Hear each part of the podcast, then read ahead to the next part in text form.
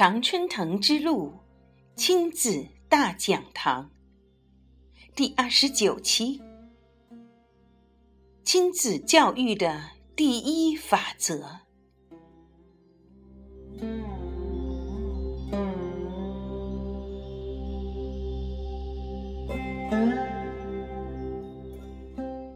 亲子教育的第一法则，那就是引恶扬善。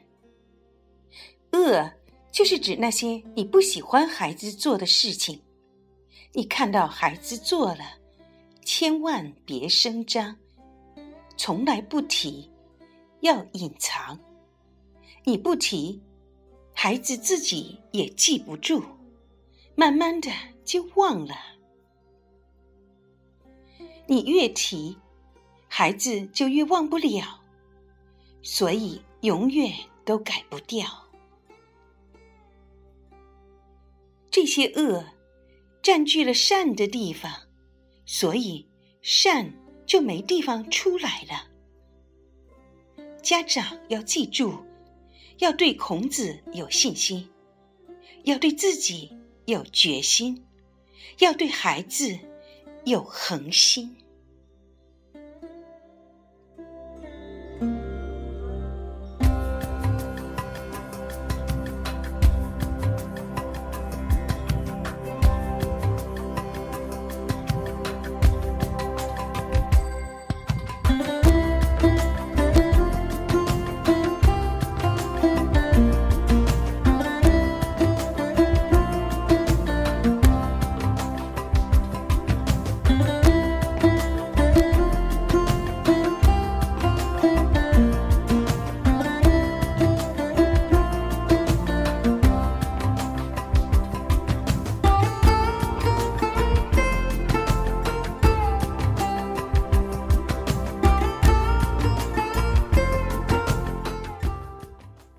的家长朋友们，大家好，欢迎您收听第二十九期的节目，我是莉迪亚。今天要跟大家分享的这篇文章，来自于《我送女儿进常春藤》一书中的第二百二十页。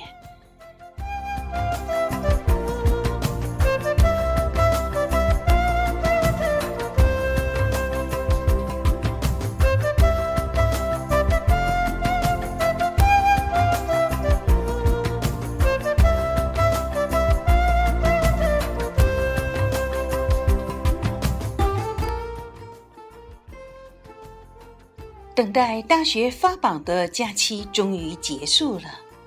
四月中，女儿开始了最后一个学期的学习。返校的第一天，我去接她放学，感觉女儿的情绪好了很多。她也跟我大概说了整个学校申申请大学的这个总体的情况。总体看来没有预计的乐观。据说放榜的那天。很多学生都哭了。是啊，近三年的努力，都是为了这个理想。一旦梦醒，心情可想而知。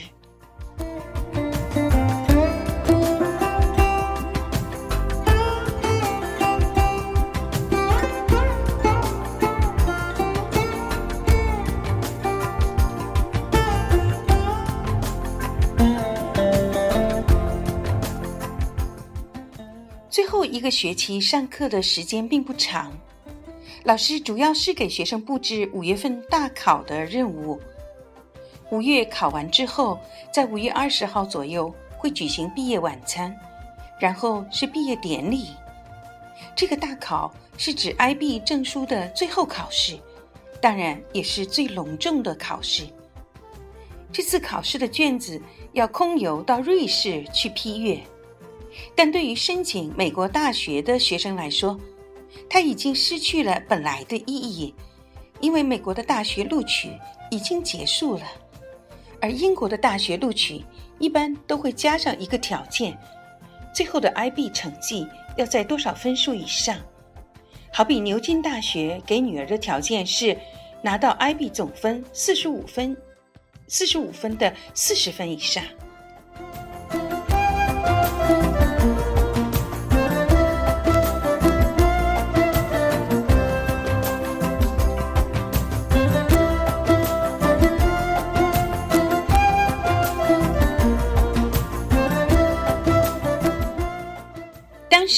观察到，多数学生，包括我的女儿，他们还在热切地讨论着大学的录取，从各种不同的渠道进行着信息更新。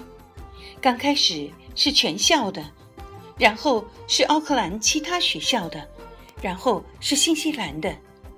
在社交网络 Facebook 上面，学生们不停着交换着各种信息。我知道。这些信息一定会让他们有些身心神不定，但想想自己年轻的时候也有过如此的关头，心下也就释然了。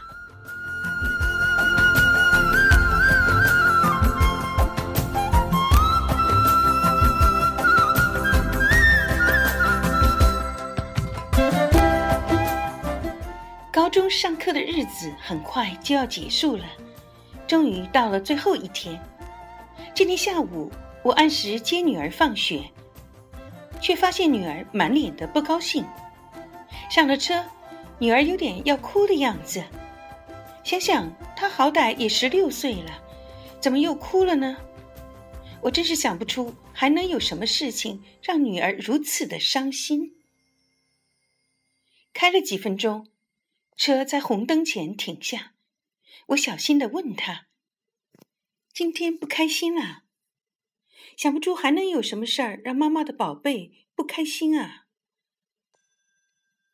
女儿伤心的说：“今天是学校最后一天上课，高中的最后一天上课。午餐的时候，他们一起去常去的那间西餐馆吃饭，却不叫我去，这不公平。”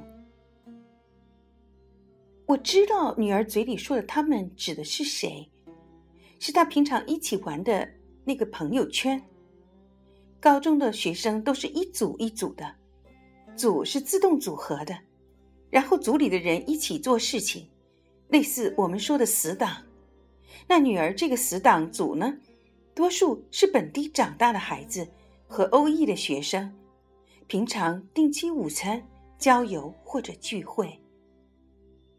结果今天是高中的最后一天，他们一起午餐，却没有叫上女儿。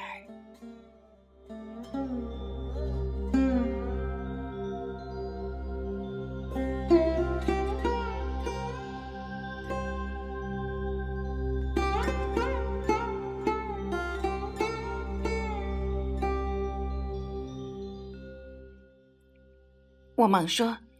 他们一定是因为你考上了长春等大学，能去美国，而他们没考上，去不了美国，才没叫你。你想啊，他们心情都不是很好，而你的心情比他们好，他们怎么和你交流呢？Trust me，相信妈妈，这都是暂时的。过一阵子，你的朋友们。就会回来找你玩了。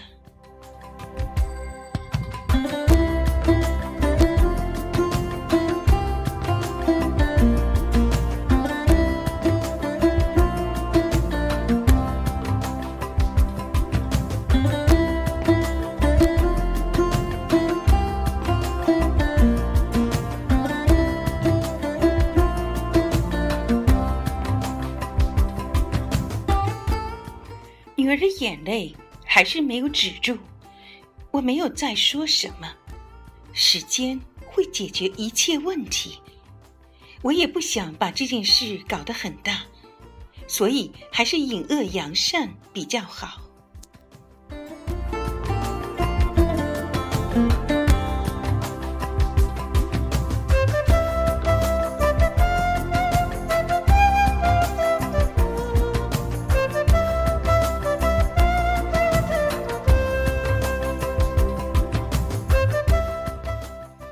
过了一两天，这件事女儿已不再提起，她也开始进入学习的佳境。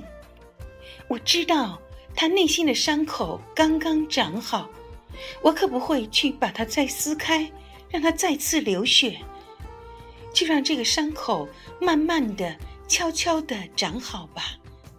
谁一辈子没受过伤呢？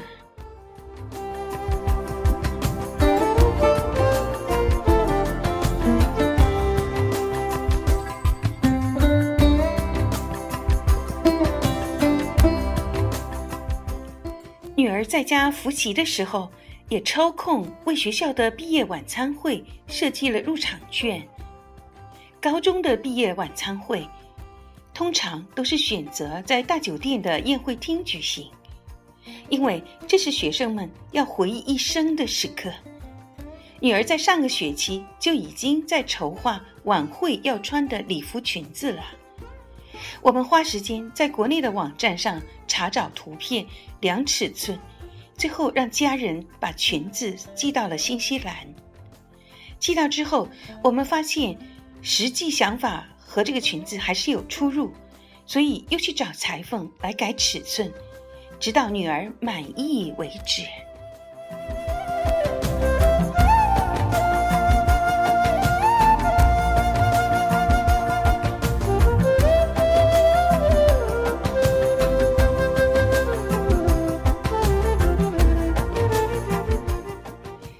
晚餐会是售票的，而且价格不菲。女儿提前和我商量，问我的想法。我说：“你就毕业一次，我就你一个孩子，你说呢？”女儿呵呵的笑着，得意的说：“妈妈当然是去了。”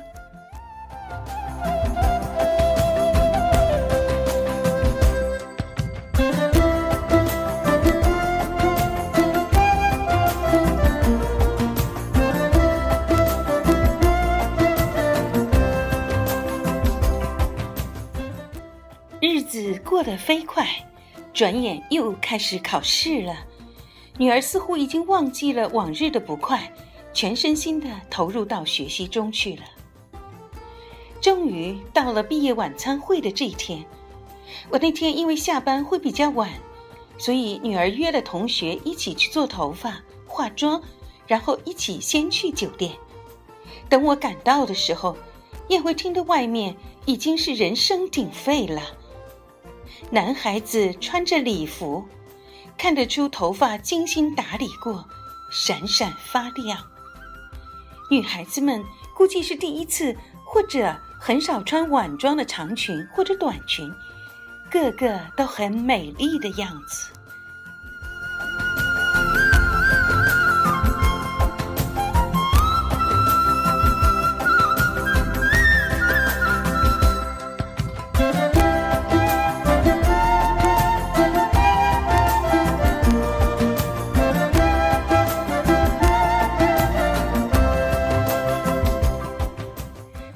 在走廊里找到了女儿，女儿一身宝蓝石蓝宝石色的斜肩长裙，长发低垂，神采奕奕。我拥抱了女儿，由衷的赞美她真漂亮。女儿还要招呼其他同学，所以很快离去。我看着她的背影，为自己的杰作自豪。来宾一一落座。我才发现，参加的家长们都在同一个桌子上。一个印度学生的家长不远万里从印度飞来奥克兰，参加女儿的高中毕业典礼。他们衣着典雅的坐在我的旁边。同桌的还有几个欧裔的家长，还有一对华裔家长。我环顾整个大厅，惊讶的发现，出席这个晚餐会的华裔家长。好像就我和同桌那一对儿。据说学校至少有百分之三十的华人学生，毕业班少说少说也得有几十个华裔学生吧？那其他华人家长都没来吗？我心里嘀咕着：孩子高中毕业啊，一生仅此一次而已啊。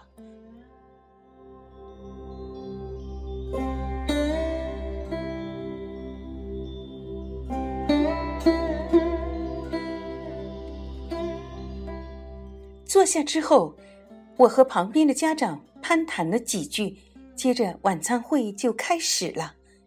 校长致辞，年级主任致辞，学生代表致辞，女儿也致了词，什么身份我也没搞懂。鼓掌，再鼓掌，再再鼓掌。女儿并没有和我坐同一张桌子，她和她的同学坐在与我隔了两张桌子的地方，但我还是能够看到他的侧面。和他同桌的还有他的几个朋友，属于以前他说的“他们”中的几个。看到他们说说笑笑的样子，我暗自庆幸上次午餐事件的低调处理，尽量弱化事件对孩子的负面阴影，从而让孩子觉得觉得这是件很平常的事情。现在，女儿的朋友们又回来了。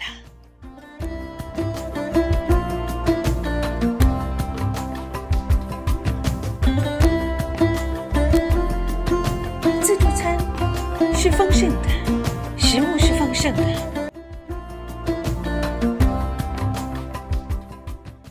但大家的心思更放在话题上。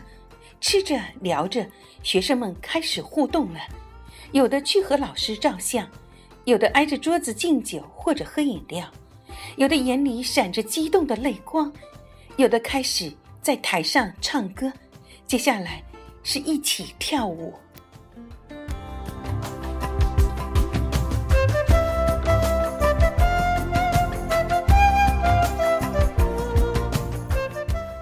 我静静地坐着，仔细观察孩子们快乐的样子。是啊，三年的努力似乎就是为了这个时刻。高中结束了，可是人生却才刚刚开始。女儿接下来还要去万里之外的美国读大学，真是让我又是高兴又是担心。高兴的是女儿毕竟得偿心愿，最终能去美国的常春藤大学读书。还有奖学金支撑，担心的是女儿毕竟才十六岁，去那么远，到了那儿没有什么亲戚朋友，一切要靠自己从头开始。但我心底的一个声音告诉我，女儿一定行的，不用担心。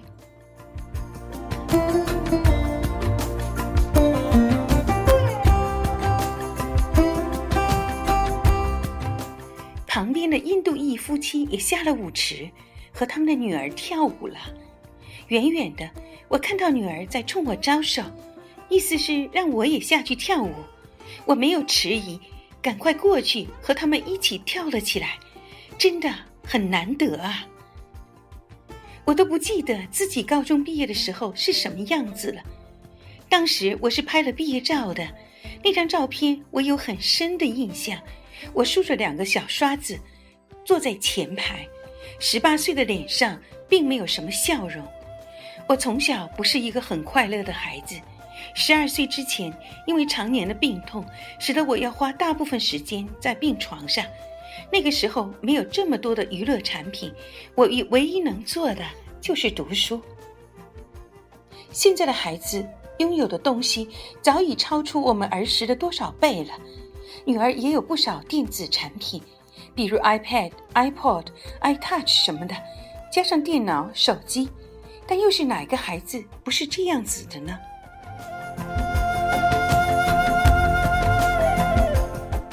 尽管我的脑子里想了很多，可脚下的舞步确实踩得很到位。从小的功底，这点场面还是能坚持的。我尽兴地和女儿跳着。看着她红扑扑的脸颊，飞扬着青春的气息，我心里好满足。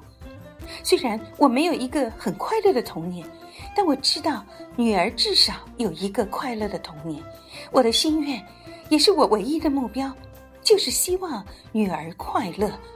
我知道什么都可以学，学会东西并不难，但快乐很难学。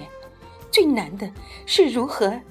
是学会如何让自己快乐。